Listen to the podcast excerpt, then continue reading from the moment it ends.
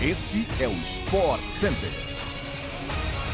Bom dia para você, fã do esporte. Chegamos com mais um podcast do Sport Center que vai ao ar de segunda a sexta-feira, às seis da manhã, além de uma edição extra às sextas à tarde. Eu sou o Felipe Mota e não se esqueça de seguir o nosso programa no seu tocador preferido de podcasts. Partiu, vamos nessa, Luciano Amaral, bom dia! Bom dia, Felipe! Claro, bom dia para você também, fã do esporte. Vambora!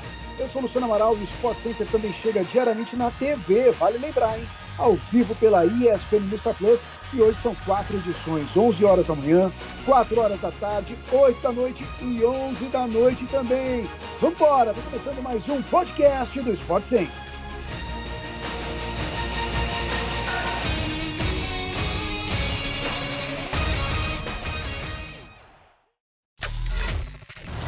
Abel Ferreira recebeu algumas sondagens ao longo deste ano, mas não tem planos de deixar o Palmeiras.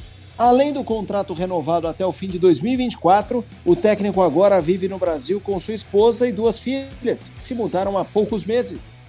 O UOL revelou nesta segunda-feira uma consulta do Brighton, da Inglaterra. O clube perdeu Graham Potter para o Chelsea e buscou informações com o staff do português mas não houve interesse de avançar nas tratativas com o clube inglês. Ao longo de sua passagem de sucesso pelo Verdão, o nome de Abel Ferreira foi citado como alvo de diversas equipes europeias, como Fenerbahçe, Besiktas, Benfica, Fiorentina, Granada e Valência.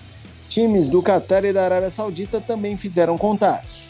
Na maioria dos casos, as buscas nem chegaram ao Palmeiras, mas o clube valorizou o treinador nesta temporada ao renovar seu contrato até 2024. Houve um substancial aumento na multa rescisória do vínculo. Existe uma satisfação mútua na relação. A ideia da diretoria é ter o português no comando até o fim da gestão de Leila Pereira, enquanto o técnico já deixou claro que não deixará o Verdão apenas para voltar à Europa. Ele quer ter condições de brigar por títulos.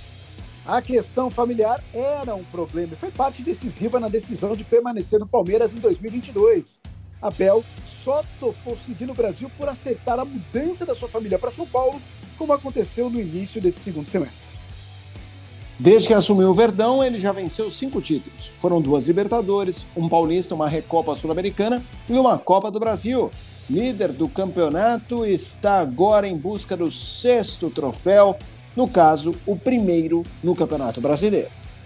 Lisca não é mais o técnico do Santos. Em reunião nesta segunda-feira, o Comitê de Gestão do Clube da Vila Belmiro optou pela demissão do treinador após apenas oito partidas no comando do Peixe. Até a contratação de um novo nome, a equipe será comandada interinamente por Orlando Ribeiro, técnico do Sub-20, e pelo auxiliar Claudio Miro.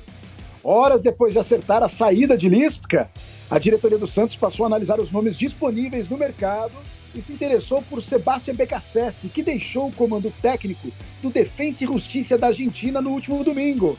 Ainda não houve contato com o treinador. Ex-auxiliar de Jorge Sampaoli nas seleções do Chile e da Argentina, Becassese tem 41 anos e já passou por Universidade de Chile, Independiente e Racing.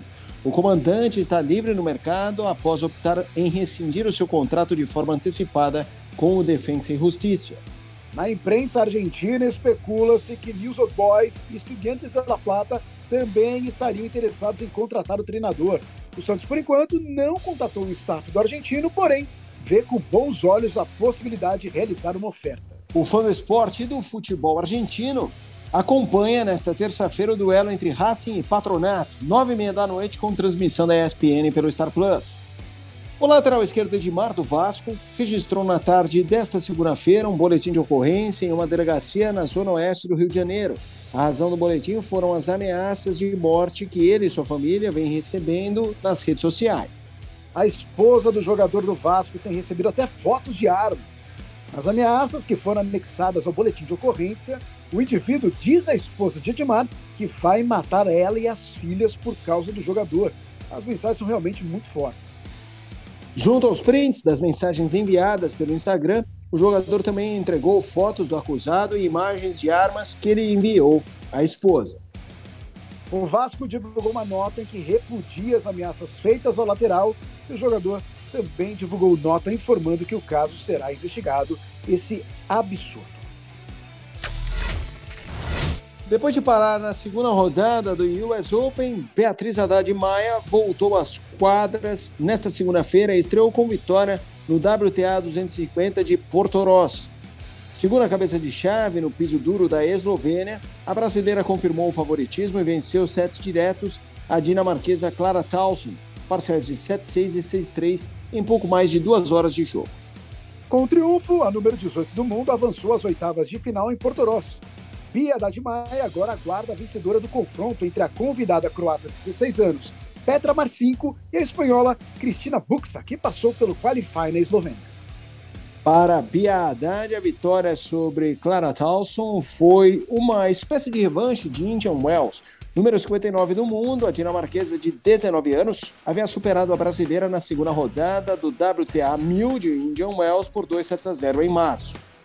As emoções do WTA 250 de Portoroz seguem na tela da ESPN do Star Plus e o fã de esportes acompanha todas as quadras a partir do meio-dia.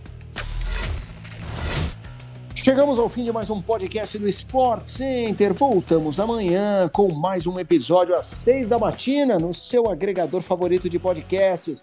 Luciano Amaral, grande abraço, até a próxima. Um abraço para você, Felipe Mota, e um abraço para você também, fã de esportes. A gente se vê. Até a próxima.